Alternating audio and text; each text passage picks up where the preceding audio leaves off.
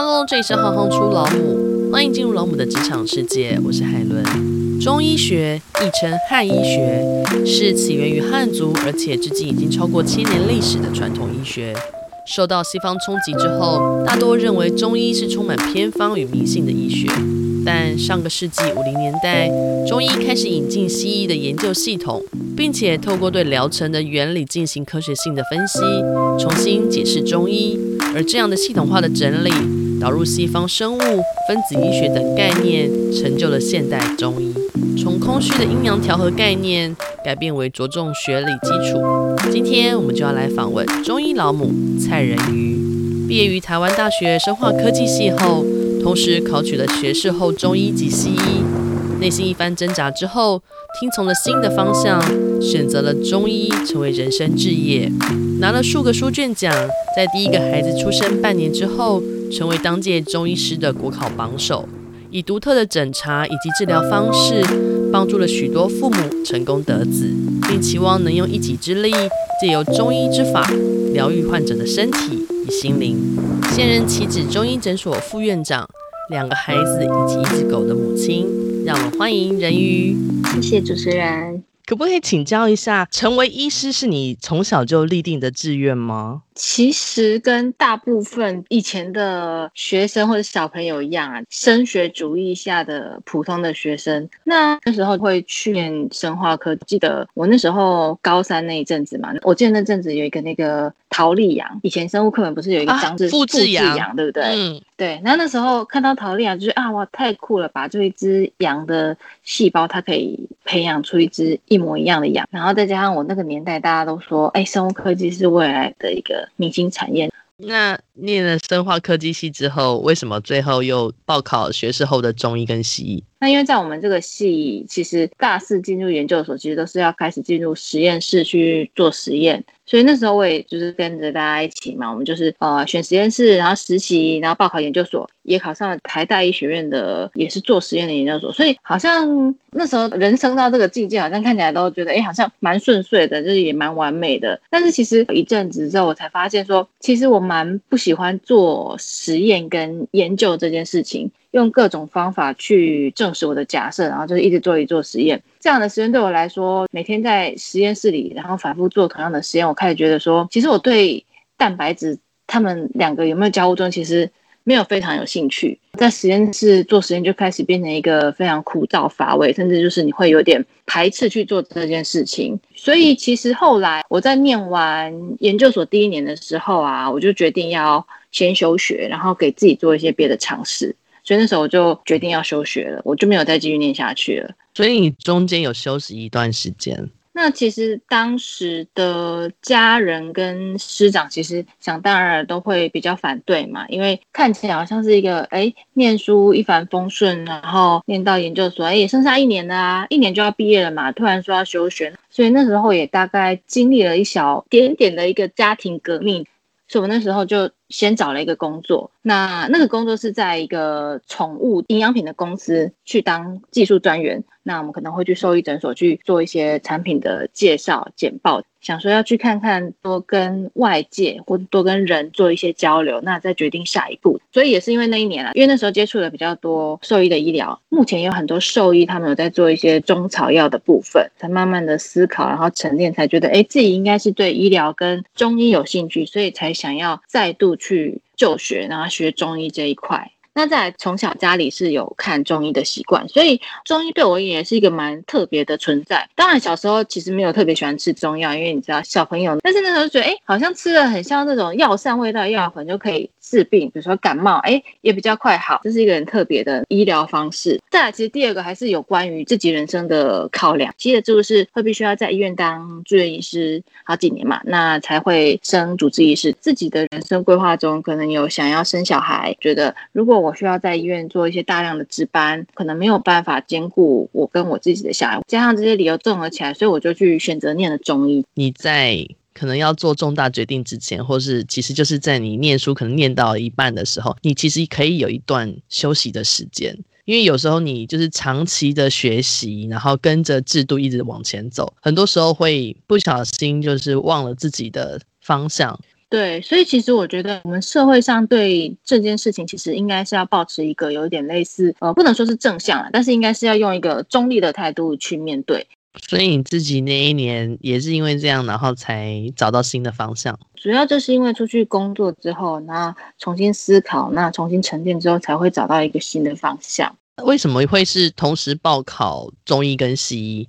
因为我对这个制度有点不是很清楚。后中医跟后西医他们考试的科目蛮相近的，那只是后中医他会多考了一科国文，所以一般要报考的人通常都会两个都一起考。学士后中医跟一般的中医它的差别是什么？其实最大的差别就是有形形色色的人，年纪的分布非常的广，就是有最大的一个老师，然后跟我妈妈年纪一样大，然后做过各种职业的都有啊，比如说台积电的工程师、兽医，各式各样的人都有，所以其实就还蛮有趣的。所以他不需要有医学系的相关背景吗？只要你考得过。他就是只需要有大学学历，然后只要你考得过就可以这样子。所以很多那种就是看起来年纪比较大，然后我们都说，哎，刚毕业看起来就是名老中医，有没有？就是 所以 中医学习的过程当中有没有遇过最大的挫折？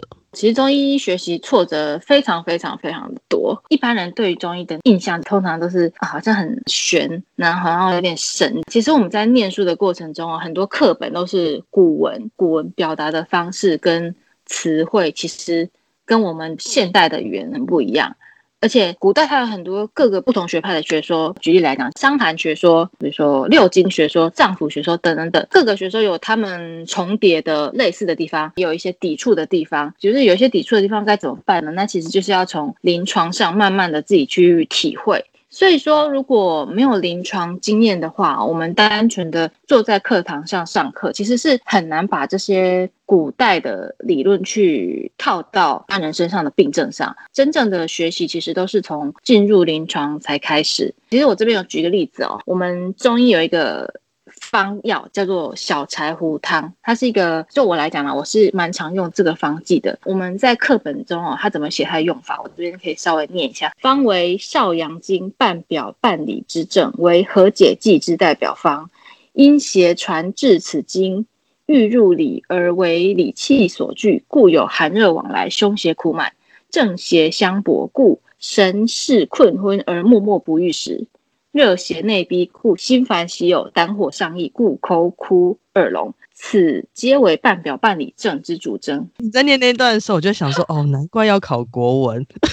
对，就是你在念书的时候，其实会遇到很多非常困惑的地方，套用在一些现代的病症上，那还加上一些问诊、舌诊等等的。那综合到最后呢，你才能诊断，然后才能开药，才能治病。呃，老实说啦，因为中医它其实是没有一个标准答案呐。对于一样的病人，那不同的医师他可能会有稍微不同的解读方法，所以开药的方法也可能不太一样。所以那个所谓的派别这件事情，它其实是你事后在特别钻研跟选择的吗？假设你的老师比较走伤寒派这个路线的话，那他可能就是会用这个路线的用药。有些老师他们就是会很专门，他就说，哎，我一定是用这个派的用药，那其他的方药我都不会用。哦那有一些其他的会有他们习惯的特殊的用药，或者说习惯他们的诊疗的方式，自己是觉得我觉得有效的我就会用。那我没有特别只用这个派或者怎么整。在孩子出生之后半年考取了当届的中医国考的榜首，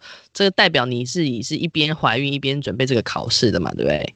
嗯、呃，对，那你自己是怎么撑过来的？当时候怀老大的时候，哎，我我正在医院做实习啊，因为当时候如果我没有达到那个标准的实习时数，就没有办法考国考。所以我在医院工作到生产的前一天还是前两天嘛，我记得大概隔天我就生了，产后大概也就是做两三周的月子，然后就赶快回医院去上班实习，但是中间还是有休假嘛，所以。在大家都实习结束，在准备国考的时候，那时候我还是要继续留在医院，我要把那个生产跟坐月子这二十多天的时数把它补回来。所以当时候其实是压力还蛮大的，那时候三重压力是真的负担蛮重的。而且我先生的工作其实他不是从事相关工作，但是他工作也是蛮忙的。呃，很感谢，就是我的父母是一边帮我照顾我的小孩。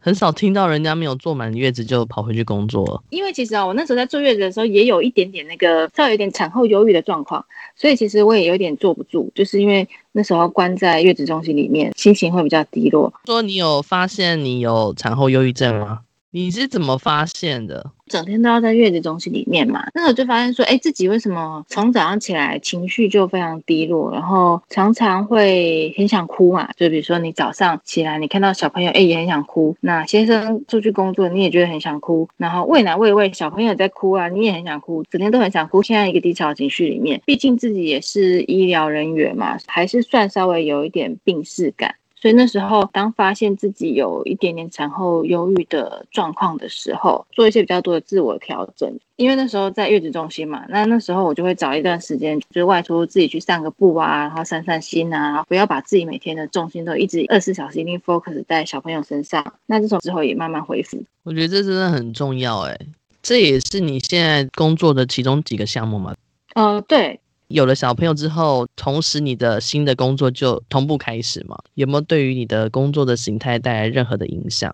其实我觉得当医师跟母亲的身份哦，是一个很需要取得平衡的。比较多人来看病的时间会是晚上，或者是说周六的时间。那其实这些时间也是小朋友最需要妈妈的时间。这些时间都在上班的话，我这些时间他就需要由家人或是先生来陪伴嘛。所以我觉得这对我来讲是一个比较挣扎跟两难的地方。有没有一些想法或是信念，你会常常灌输给自己的孩子的？当医生，我们会看到形形色色的病患嘛，常会跟他们说，有健康的身体，其他一切都好谈。我都会告诉我自己，也是告诉他们说，其实你们只要把自己照顾好。其实不只是对小朋友，对长辈也是。对，也很对。你在家会练习针灸吗？他们有没有见过你？就是有啊有啊，在家里其实我自己都会针自己啊，或者是会针家人啊。他们也有看啊，但是他们就会觉得觉得哎呀针这样子，然后可能就会跑到比较远的地方。因为他们想象的还是被打针的针吧。因为小朋友他们是没有接触过的是事物，他们是真的会比较害怕呀一点点。对，你们家会有一尊那个吗？身体上的各个脉络的那个说明。有一次我买了一尊新的，那我买的那个是软软的，它是那种细胶的嘛，反正它是软的，它是可以凹来凹去的那一种。幼稚园的那个玩具分享，他就把它带去跟其他小朋友分享，这样子 太嗨了。因为他们来都是裸体的，所以去幼稚园的时候，老师就还有帮他穿一件衣服，这样子 就是让他不要太裸露了。我觉得这个其实也就是在潜移默化之中带孩子认识啊，就跟他们说，妈妈平常工作会啊帮病人针这些穴道啊，就这些点点啊这样子啊，他们就会哦是这样啊，对，就是他们那时候还蛮喜欢那个那一尊的，是对穴位先生。在你的专业项目当中啊，包含了助孕、妇科、儿少体质的调理这些项目，能不能有一些简单的说明？大概都是什么样的情况？呃，会来寻求你的协助嘞？病患可以大约分为两种，第一种是呢，比较懂得就是自我观察、自我保健的。那因为有些人对自己的身体变化是比较敏感，所以当他们身体稍微有一点点偏差或是不舒服，他就会来。就医，尤其是他如果从小就有看中医的习惯，他自己就会发现，比如说，诶，他觉得月经来得不太顺，那可能说月经比较多血块，那或者是经期，也，可能有一点时间上延后啊，或缩短啊，经痛啊，甚至比如说像是有些人他就是容易疲倦啊，肩颈酸痛，睡眠不好，肠胃消化不良这些，当他身体有一点点不舒服的时候，他就会来就诊。另外一种呢，就是说当他发现有疾病或者检查出有疾病的时候，会来找我们就诊。比如说，看蛮多是调理怀孕的病患，比如说他检查出来有一些不好受孕的体质，甚至有一些妇科的疾病，比如说像是子宫肌瘤，然后巧克力囊肿、多囊性卵巢等等等等。那小朋友可能是过敏啊、感冒啊、生长发育落后啊等等。那这两种其实我觉得中医都能有蛮大的帮助。嗯，因为在中医，我们有一句话是这么说啊，就是上攻治未病，中攻治已病，就是说中医它的强项哦，它可以让我们在身体处于一个亚健康的状态。亚健康是什么？就是说，呃，当我们身体有一些些不舒服，但是还没有到一个疾病的状态的时候，我们就可以利用中医的方法去处理身体的一个偏差，那让疾病不要再继续恶化，或疾病不要发生。有一些患者，当他们发现身体好像有点不舒服，又不是真的疾病的时候，其实中医就可以给我们患者很好的治疗，可以让身体恢复一个正常的一个状态。哪里需要被修正，然后你可以帮他提早预防接下来可能会发生的其他相关的疾病。当疾病发生的时候，我们也是可以处理疾病啊。再举个例子好了，比如说在治疗子宫肌瘤的患者的时候，那因为。那我们一方面会帮患者用药，尽量缩小他的肌瘤，或是让他的肌瘤不要持续生长；一方面可以调整患者他身体的气血，加强他的骨盆腔或子宫的循环，同时呢也会预防新的肌瘤不容易长出来。所以就是等于有一个治标加上调整你身体体质治本的一个概念。那我想请教一下，中医师开的药跟我们自己去中药行自自己抓的药有什么不一样？基本上，因为在台湾的中医师是经过很严格的学校的训练，呃，目前的合格的中医师，但以前有一些特考的中医师，他们是呃没有经过学校的训练，然后直接考试，那个现在已经没有了。现在。我们是上过就是所有的中医课程，那西医的课程，还有药物学的课程，比如说像是西医的大体解剖啊、生理学啊等等的课程，我们全部都有上过。那另外还有中药的药物学，或是西药的药理学，这些课程我们也是全部都是必修的。所以在开药方的时候，一定都是经过很仔细的。望闻问切的诊疗，包括说望诊嘛，看我们的脸色，然后看舌象，那或者说看一些皮肤的一些状态，把脉，然后问诊这些诊疗，那再加上要评估一些患者他平常的一个疾病，然后或者说是否有其他的西医的用药，综合以上的才会开出药方。所以说，如果患者自行去抓药的时候呢，基本上第一个他不了解自己的体质嘛。那再来第二个，他不太知道说他自己抓的药跟，比如说他现在吃的药会不会有一些交互作用，或甚至会有一些对他本来的疾病会不会有一些影响。举个例来讲好了，像是很多人会喜欢抓一些进补的药方嘛，尤其是冬天的时候。所以冬天其实我们会常常看到有一些因为自行进补而吃出一些问题的一些患者，比如说高血压的患者好了，他在进补之后，他的血压。突然飙高，或者说有一些皮肤过敏、异位性皮肤炎的患者，那他吃了一些进补的补汤之后，整个皮肤会开始发炎、发痒状况比较严重。通常我们都还是建议一定要找中医师做诊断。所以基本上中药行正规的能够做的事情，就是他就是卖中药，比如说是中医师开给你的药方。你可能是到中药行去抓药，所以科学中药跟一般的中药行的药又不一样。科学中药它其实是应用一个现代化的一个产物。第一个就是说，科学中药它本身是 GMP 药厂所出的药。第一个，它的比如说重金属啊、农药啊这些全部都是符合检验的。再加上它的剂型是很好携带，它是把比如说像刚刚讲的小柴胡汤好了，它把这些药啊全部煮好，煮好之后呢，它用一些特殊的技术，它把它喷在淀粉上。变成粉剂，所以说现在的健保都是用科学中药。那中药行自己抓的药，它有几个部分。第一个就是说你要自己回家煎煮嘛。那再来第二个就是说，对于药材本身的把关，因为很多药材它不知道它的来源，那有一些是不知道来源的地方进口的，有一些它种植的产地它会有比较高的一些重金属或是农药的含量。那这个。患者一般他没有办法自行去判断，那甚至有一些，因为有一些药它是长得很像，但功效不一样，或者说它价钱不一样，那我们一般的患者他也没有办法自行去做判断。现在大部分都是使用所谓的科学中药，水药的部分它的相对浓度会比较高，我不知道会不会有民众他希望他吃水药得到的这个水药的部分，它的产地是没有问题的。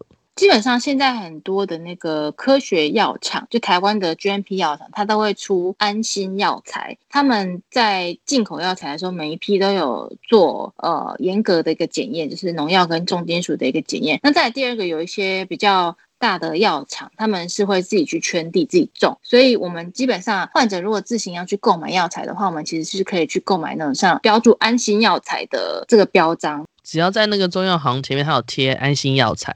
它其实通常是卖一包一包的，就是比如说一包红枣好了，叉叉药厂出的，然后还有写说安心药材。我觉得中药有一些东西很有趣，它是介于食物跟药物中间。应该是说啦，有一些药行它会卖，但是因为。这种药材它就是很多都是卖一整包一整包的，可能对民众自己来讲，你就是变成说一种药材要买一整包，它会有点比较不方便。那当然，在我们诊所，我们也会使用安心药材，然后就是会用安心药材帮病人去煮那个水药。您可以跟我们简单说明一下那个把脉的原理吗？主要是有分几个部分呢、啊，第一个就是。它的深度，就浮中沉，你压的力道，比如说浅浅的，然后跟中等跟深，那这三种它都有不同的意涵，就比如说病邪的深浅，由浅入深。再来第二个就是位置，位置的话，我们说有分寸、关、尺，就是你知道我们。把脉都用三根手指头嘛，对不对？食指、中指跟无名指，那这三个位置分别代表不同的脏腑，一边是心肝肾啊，一边是那个肺脾肾，两只手也代表不同的地方。这个是一般的理论，但是有很多我们说，其实中医有不同的门派嘛，有很多门派他们有分的更细，就比如说这个在上面一点点它是什么，这个在下面一点点或者左边一点点它又是什么？有一些医师他可能会把脉啊，把到某个点，他会说啊，你的哪里有长了。一颗什么东西？哎，他觉得他在那个脉点的位置，他要拔到一个，比如说硬结，或者说一个比较沉的一个点，那他就会说，哎，中医师压你的脉，还是说胃里面可能有发炎怎么的？所以他可能在你的胃脉那边有拔到一个发炎的点。这个脉点其实每个派别它都会有一点点的出入。那再来就是脉的那个形状，简单来讲，其实形状有分很多种，有些拔起来它是比较宽的，那有些拔起来它是流动的比较快的，那有些拔起来是比较紧的，其实很难用。口语或是文字去说明，都其实是要把过非常非常多人才可以，才可以去比较明确的去了解那个意思。那针灸呢？针灸的话，其实有分几个部分，用经络的方式去针。那再来第二个就是说，用一个比较现代医学的我们身体肌痛点的部分去针。比如说有些医师他是，呃，你手痛，他会针你的脚。不单纯只是针你的那个痛点，你它会往上针。这个就是一个经络，或者说一个远端治疗的概念。对，它就是利用一个呃在远端的一个穴位，然后它可以让那边的气通，所以它的气就会往上。比如说你手痛好了，你针一个脚，它的气会往上通，那就会。让你的这条经络的气的通。那另外一种就是呃比较偏向现代医学的一个肌痛点，就是当我们肌肉发炎的时候，它可能会有一些我们所谓筋结或是肌痛点，针这些点的时候就可以缓解肌肉的紧绷或疼痛。想请教一下人鱼啊，中医师对于手术的观点会是什么？因为基本上在中医里面是没有实行手术这个医疗治疗的。对，可不可以跟我们分享一下？其实，在古时候，中医是有手术的啦，但是可能因为某些历史的，可能中医在某个时间点上面呢，没有发明出比较好的一个，呃，在以前呢，那个时代没有发明出一个比较好的消毒或是无菌的一个技术，所以在手术的部分，我后来就。有点渐渐的视为了。身为一个现代的中医来讲啦，我是觉得说，基本上对于病人好的一个医疗，我们都要去接纳。而少体质调理，你刚刚有特别提到一个，就是那个生长，通常会是什么么样的状态？然后你们会怎么样的建议呢？基本上有一部分是小朋友是真的生长发育比较落后的，比如说大概百分之三十以下的，蛮多小朋友会来看。那有一些家长是，诶，他们其实发育都还 OK，但是他们希望小朋友再长高一点，那也可能会带来看。我们知道网络上其实有很多什么转骨方嘛，它就是一定的药方，那很多家长他就会拿这个药方去抓药。那其实，在我的观念来讲，我是觉得要先处理好小朋友他身上的一些疾病或是一些状况。处理好之后呢，我们再来调整它这个长高的一个状态，它其实就会抽高的比较快。比如说过敏好了，鼻子过敏的话，它比较容易让小朋友一个。身体处于一个发炎或是一个缺氧的状态，那它自然它的生长发育也会容易比较落后，所以我们这个时候就需要先把过敏处理好。那当过敏都维持在一个比较稳定的状况的时候，我们会在诶稍微再加一点，就帮助它增长骨头或者说帮助他肌肉发育的一些药方，那这样他的发育就会变得比较快了。其他方面，比如说哎小朋友如果他是因为食欲不好的话，让他肠胃比较不会胀气，然后或者是说开一些开脾胃的药，那他食欲好之后，他其实自然生长就会。加速了。那他有所谓的黄金期吗？呃，如果小朋友啦，他本来就有一些过敏的状况的话，其实是不分年纪。那如果没有这些状况的话呢，要做一个就是比如说生长发育的调理的话，通常是要在第二性征开始的之后，比如说女生她开始有一些胸部的发育，那腋毛或是阴毛的一些生长。那男生的话，同样也是比如说有喉结。那或者说腋毛，然后阴毛，或者说他的那个男生，他第二性征是睾丸，他会增加那个体积会增大，就开始可以进行生长发育的一个调理，是七岁之前吧。这段期间其实是一个比较好的调理的时期。对于未来想要投身医界的孩子们，不论是中医或西医啊，你有什么建议吗？其实我觉得一定要找到自己的喜好、自己的兴趣啦。那再来第二个就是说。要把自己的生活过好，就是投身医界的话，其实你你要念很多书。那如果你的生活只是局限在课本里面的话，那其实医疗它算是一个，它是一个蛮比较单一面向的行业，那也充满了很多压力。那所以你如果只是都是在书本里面的话，就是会比较容易失去自我，或是变得没有生活啊。那你觉得中医对你而言是什么？拿中医这两个字来讲好了哦，中医的中哦，其实大家很多人会觉得它可能是。中国的中，对不对？就是中国来的医学，这个中并不是代表这个意思。它其实这个中，它更多的意思是一个，呃，古书里面中庸啦，有一句话，它里面有三个字叫治中和。那我觉得治中和这三个字很可以代表中医。治它是什么意思？治它就是说达到的意思。中和它就是中庸，然后恰到好处。然后或者是说和谐的意思，那其实中医这个医疗，它其实对我而言，它就是说把我们的身体调整到一个不偏不倚、恰到好处。然后一个和谐的状态。那当我们的身体处在这个状态的时候，其实当有一些，比如说我们说，比如说啊，吹风容易感冒。那如果你身体是处于一个很和谐的状态的时候，其实你外在有一些变动，或者说甚至有一些病毒，或者说甚至有一些压力的话，你身体其实都可以自然而然的把这些东西化解掉。所以我也希望可以利用我自己的能力，就是帮大家把每个人的身体都可以调整到一个很和谐的一个状态，无论是在。呃，生理或心理上，如果能够达到这个所谓的和谐的状态，就是再好不过。是，没错，没错。除了是透过医疗之外，也需要透过一些自己平常的一些生活的一些作息的一些调整啊，或者甚至一些心灵上的一些调试，才可以达到这个全人的一个和谐。你自己有特别的养生之道吗？我自己是喜欢培养很多。不同的兴趣，因为呃，我觉得不同的兴趣它可以让我的生命比较有一些火花。其实你可以在本业找到更多的一个灵感，或者找到一个启发，然后甚至你可以经由这些兴趣，再更深入的回到你自己的本业上。谢谢你，谢谢，谢谢人鱼今天的分享。如果想要更认识蔡医师，可以追踪他的粉砖蔡人鱼中医师解病杂货店。浩浩出老母粉砖也要记得按赞分享，一起加入老母社团。每次访完一个老母，我就觉得自己又多认识了一个新的世界。希望你们也跟我一样收获满满。如果喜欢我们的节目，请让我们知道，给五颗星并留言鼓励我们，推荐给更多好朋友。谢谢你们的支持，我是海伦，我们下次见。